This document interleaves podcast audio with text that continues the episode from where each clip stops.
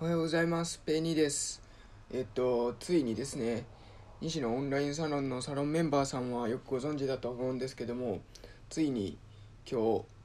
日、ね、プペルミュージカルが、えっと、オンラインでね、上映されるっていうことで、ついにこの日が来たかっていう感じですね。僕は個人的な話なんですけども、そのサロンの県人会の方で、そういう上映会を一緒に見ましょうっていう会に明日実は参加することになっておりましてすごい楽しみですね。サロンメンバーさんとのそういう交流会みたいなイベントみたいなの自体が参加するのは初めてなのでその辺楽しみにしております。ね。ウェルミュージカルきっとすごくいい出来になってるだろう素晴らしいものになってるだろうと思うのですごく楽しみです。はい。ということで今回しゃべる内容なんですけどもちょっと今日さっき目にしたニュースですごいなっていうのがあったのでそれについてそのニュースについてご紹介したいと思います。でどういうニュースかっていうと,、えーと、東京大学初のそういうベンチャー企業が発表したオーリスって呼ばれる音声 AR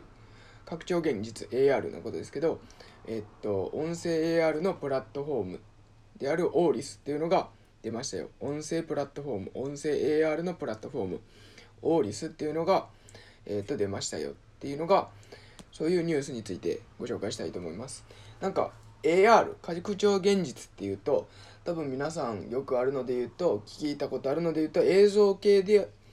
そういう AR っていう技術は多分よく耳にしたことあると思います。VR とかもその一種ですよね。あとさらにそのミックスドリアリティって言って MR っていうものがあったりとかすると思います。で AR っていうと,、えーと、映像で例で言うとああいうポケモン GO みたいなやつとか多分そうですよね。こうえーと、iPhone 通してそこの映像の中では iPhone 通した映像の中ではなんかポケモンが見えてるみたいなそういうのは AR の技術であったりすると思うんですけども今回それの音声バージョンですね。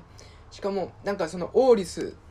が出るまではそういうアプリみたいなものでもそういった音声 AR の技術みたいなのはもうすでにあったみたいなんですけど今回はそういうウェアラブルデバイスデバイスとしてもうつける。つけてしまう装着してその、えー、っと装着した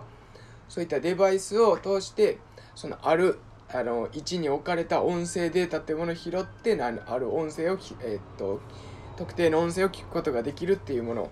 みたいです。なのでちょっと,、えーと、ミックスドリアリティ MR みたいな技術もあったりしてその辺りが新しいっていうことで今回ニュースになってました。まだ、えーと、本格リリースっていうわけではなくて、えーと、プロトタイプのリリースでそういった、えー、とリリースになるみたいです。でこの音声 R どういうところで活用できるかっていうとえっとすごいそこでご紹介されてて確かにって思う部分はあるんですけどもいわゆるよく、えっと、思いつくであろう皆さんも思いつくであるところで言うと、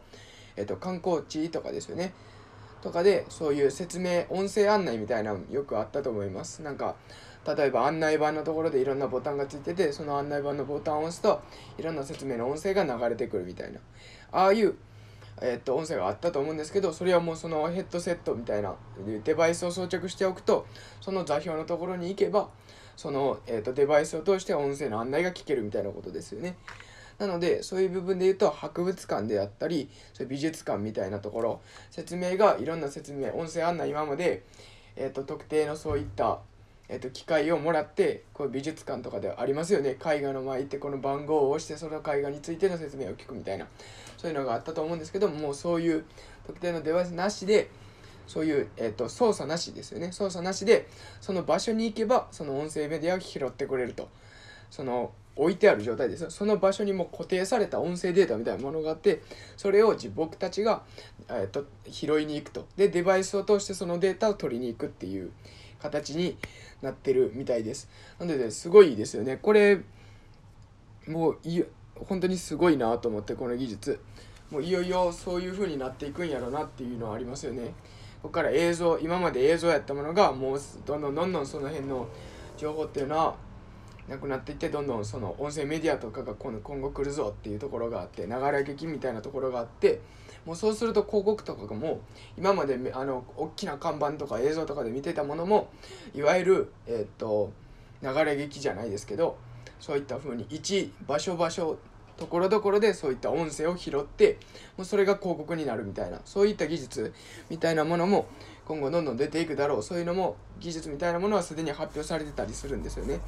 ていう部分でこれすごい技術だなとここからどんどんどんどんそういった音声の